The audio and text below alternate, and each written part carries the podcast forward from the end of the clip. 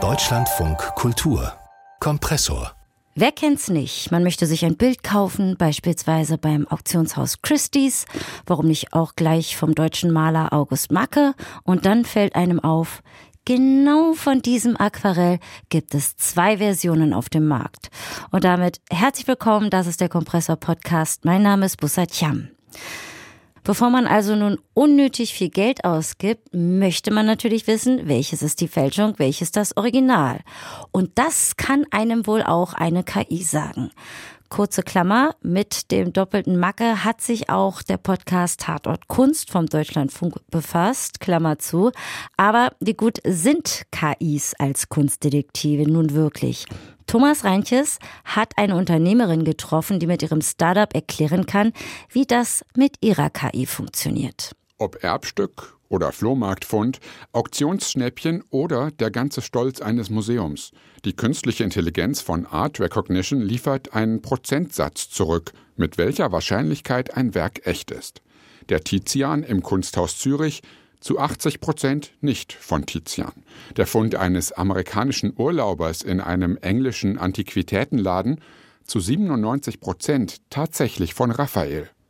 Wo Kunsthistorikerinnen und Kunsthistoriker sich teilweise seit Jahrzehnten streiten, gibt die KI sich sicher. Die wurde mit Hunderttausenden von Bildern darauf trainiert, Werke von rund 300 Künstlerinnen und Künstlern als echt oder nicht echt einzustufen, sagt die Gründerin des Startups Karina Popovic. Wir holen Bilder zum Beispiel aus so Open Source, also es gibt bestimmte Plattformen, wo man einfach so Bilder herunterladen kann.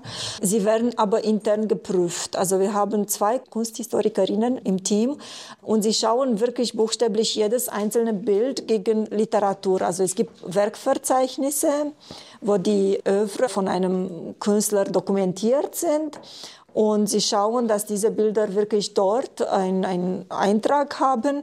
Falls nicht, dann schauen sie in die Fachliteratur. Also es ist wirklich ein langer Prozess, um all diese Bilder, die wir von überall so quasi holen, durchzusortieren und sicherzustellen, dass sie wirklich echt sind. Denn wenn die KI hinterher gesicherte Ergebnisse liefern soll, dann muss auch das Trainingsmaterial entsprechend geprüft sein. Zusätzlich gibt das Team dem Algorithmus auch Fälschungen zum Trainieren und neuerdings auch Bilder, die selbst von KIs erzeugt wurden, von Bildgeneratoren wie Dolly oder Midjourney. Das wichtigste Merkmal, das der Algorithmus aus den Bildern extrahiert, ist der Pinselstrich. Wie ein Meister seine Hand und den Pinsel führt, das sei auch von den besten Fälschern nicht nachzuahmen. Davon ist Karina Popovic überzeugt. Anhand welcher anderer Merkmale die KI ihr Urteil fällt, ist weniger klar. Auch das neuronale Netzwerk von Art Recognition ist selbst für seine Macherinnen eine Blackbox. Wir wissen nicht mit absolut Sicherheit, wie es lernt, aber es gibt so Visualisierungen, die wir eingebaut haben, um zumindest zu sehen, also welche Bereiche von den Kunstwerken in bestimmten Situationen wichtiger sind. Beim Raphael aus dem Antiquitätenladen hat die KI beispielsweise Teile der Augenpartien als besonders aufschlussreich markiert. Solche Informationen gibt Karina Popovic ihren Auftraggeberinnen und Auftraggebern, wenn sie einen umfassenden Bericht bei ihr bestellen. Darin ist dann auch offengelegt, mit welchem Material die KI trainiert wurde. Eine solche Analyse koste umgerechnet gut 5000 Euro. Wer nur die Wahrscheinlichkeit genannt bekommen möchte, mit der ein Kunstwerk tatsächlich vom vermuteten Künstler stammt, zahlt rund 1000 Euro. Das sei günstiger, als ein möglicherweise millionenschweres Gemälde versichert nach Paris zu schicken, wo viele der ExpertInnen sitzen, die Werke unter die Lupe nehmen und authentifizieren. Karina Popovic und ihre KI hingegen brauchen nur ein Foto, um ein Gemälde analysieren zu können. Ein Handyfoto soll genügen. Die KI hat aber auch Grenzen. Bei Vermeer zum Beispiel. Dessen Werkverzeichnis umfasst nur 34 Bilder, die gesichert von ihm gemalt wurden. Zu wenige, um die KI damit zu trainieren. Oder auch Drippings können wir nicht machen. Also Pollock, der hat so Bild irgendwie getropft, also Farben getropft. Ähm, bei uns geht das nicht. Also es muss wirklich mit der Hand. Also es gibt eine Reihe von Fällen, die wir nicht abdecken können. Und darum, ich glaube, es ist wichtig zu erkennen, dass wir als KI nicht alles können. Die Experten können aber auch nicht alles. Und darum denken wir, dass der Weg nach vorne ist, zusammenzuarbeiten, statt äh, uns gegenseitig zu bekämpfen. Ansätze, künstliche Intelligenz für die Authentifizierung von Kunstwerken einzusetzen, gibt es mehrere. Ein britisches Forscherinnen-Team will beispielsweise mit Gesichtserkennungstechnik feststellen können, ob sehr ähnliche Figuren tatsächlich von derselben Hand gemalt wurden. Keine KI hat aber bisher den Stellenwert, dass ihr Urteil allein genügt, um die Echtheit eines Werkes anzuerkennen. Dennoch scheint es Bedarf zu geben. Rund 600 bezahlte Analysen will Art Recognition seit 2019 durchgeführt haben. Die allermeisten Bilder entpuppten sich als Fälschungen. Art Recognition will also Kunstfälschungen am Pinselstrich erkennen. Art Intelligence von Wolfgang Reuter ist ein ähnliches Unternehmen, hat KI darauf trainiert, Fälschungen zu erkennen und mit ihm sprach ich auch bei uns im Kompressor. Wir haben gerade eben im Beitrag gehört, 600 Analysen hat diese KI bereits unternommen und behauptet zumindest, die meisten seien Fälschungen. Wie ist das bei Ihrem Unternehmen? Also wird da auch prozentual bestimmt, ob das Gemälde beispielsweise echt oder gefälscht ist? Ja, natürlich. Es wird auch, ähm, es gibt am Ende eine Echtheitswahrscheinlichkeit. Ich habe jetzt ähm, sicherlich über 100 oder vielleicht auch ähm, 200 Analysen gemacht. Die Problematik ist so ein bisschen, dass künstliche Intelligenz eben auch keine hundertprozentige Sicherheit gibt. Und damit muss man wirklich ganz offen umgehen. Es gibt generell am Kunstmarkt keine, sage ich mal, gerichtssichere oder hundertprozentig sichere Methode, Kunst, äh, Kunsthistoriker täuschen sich auch. Man kann sogar die Kunsthistoriker Genauigkeit ähm, bei bestimmten Malern anhand von Literaturquellen mal zumindest abschätzen. Und dann merkt man, dass ähm, die KI bei manchen Malern vielleicht ein Tick besser ist, bei anderen ähm, dann auch wieder etwas schlechter selbst naturwissenschaftliche Methoden haben ihre Limitationen. Also wenn Sie einen Rembrandt untersuchen und Sie stellen fest, die Pigmente stammen aus der Zeit, waren damals im 17. Jahrhundert handelsüblich, ähm, die Leinwand stammt aus der Zeit oder das Holz, dann wissen sie eigentlich gar nichts. Sie wissen nicht, ist es von Rembrandt, ist es von einem Schüler von Rembrandt, ist es vielleicht von einem Nachfolger, von jemand, der ihn kopiert hat, oder ist es von einem Fälscher, der sehr penibel darauf geachtet hat, dass er einfach nur die damals handelsüblichen Materialien verwendet und möglicherweise den Altersprozess der Leinwand beschleunigt oder er hat vielleicht eine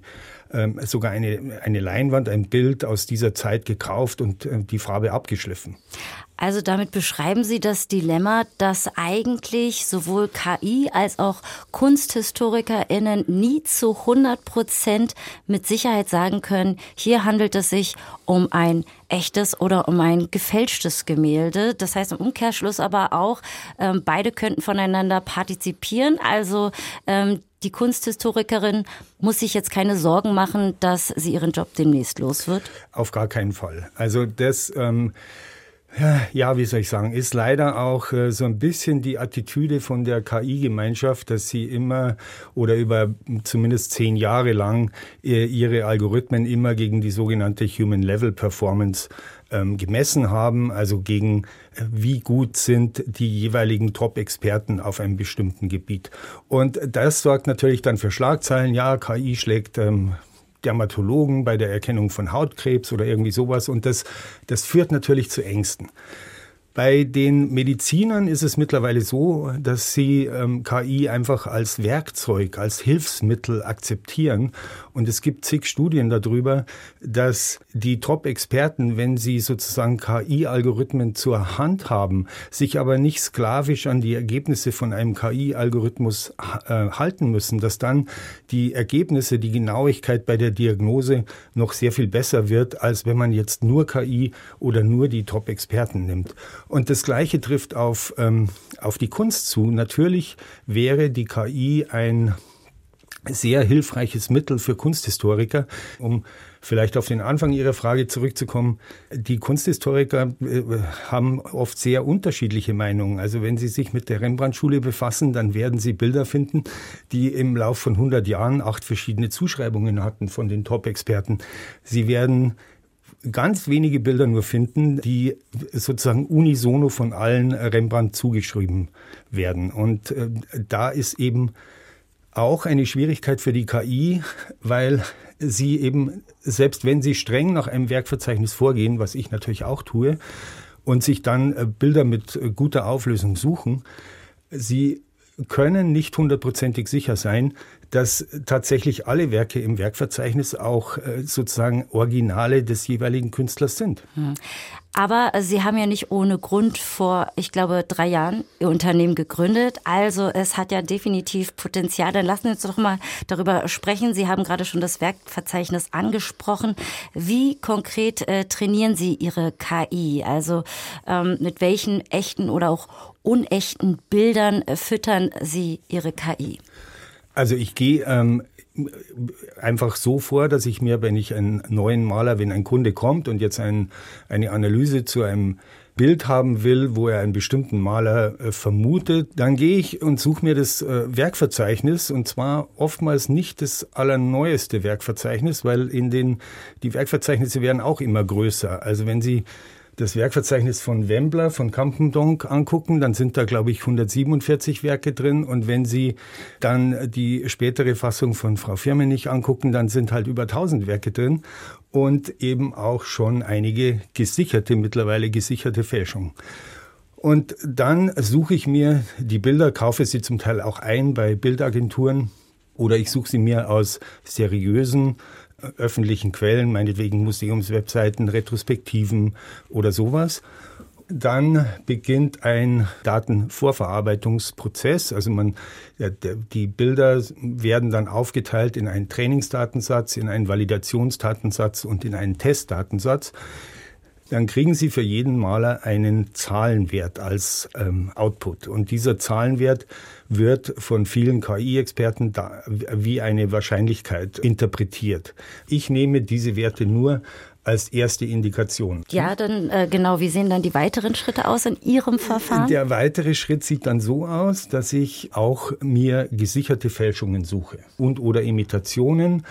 Da gibt es keinen Mangel dran und dass ich dann sozusagen den Wert von einem Testbild vergleiche, sowohl mit Originalen als auch mit Fälschungen. Das heißt, der Beruf des Kunstfälschers ist jetzt nicht gefährdet, weil Sie brauchen ja offensichtlich auch noch die Fälschungen.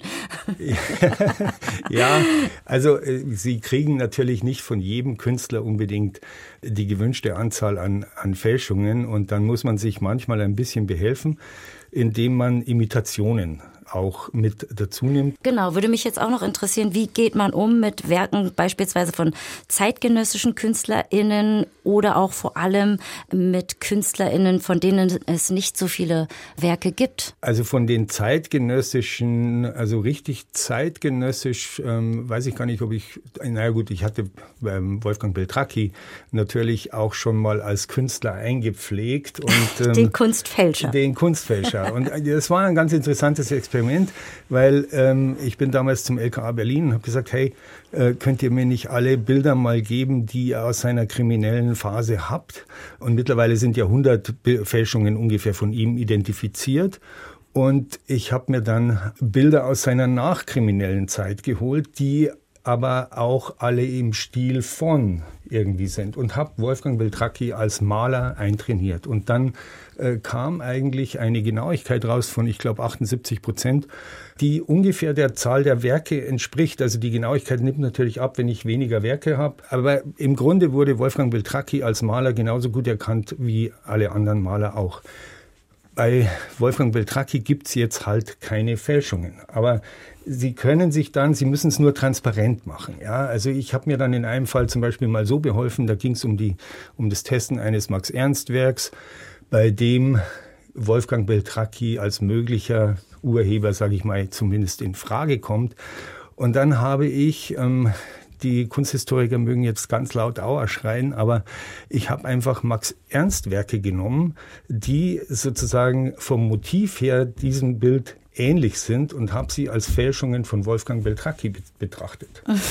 Von der mathematischen Logik ähm, ist es eigentlich zu rechtfertigen, glaube ich. Und mit Blick auf die Zukunft, denn ähm, KI wird in dem Kontext ja noch relativ ja jung genutzt. Äh, was würden Sie sagen in den nächsten fünf bis zehn Jahren? Wie wird äh, KI dorthin gehend auch noch weiter sich entwickeln und gefälschte Kunstwerke tatsächlich erkennen? Also KI wird, und da bin ich mir wirklich sehr, sehr sicher, wird nie den Kunsthistoriker ablösen. Ja? Ich hoffe trotzdem, dass die KI noch ein bisschen besser wird und dass man vor allem genauer versteht, was tatsächlich die KI erkennt. Sie erkennt Muster, aber wir können nicht genau sagen, welche Muster. Jedenfalls in bestimmten Verfahren können wir es nur schwer sagen. Wir können natürlich visualisieren, an welchen Stellen in dem Bild eine KI besonders stark diesen, den Stil eines bestimmten Malers erkennt. Ich hoffe, dass wir da weiterkommen und ich hoffe, dass die Kunsthistoriker anfangen, sich mit der KI zu beschäftigen und verstehen, dass es ein Hilfsmittel ist, dass es eine, eine Unterstützung für sie ist, die ihnen die Arbeit deutlich leichter machen kann.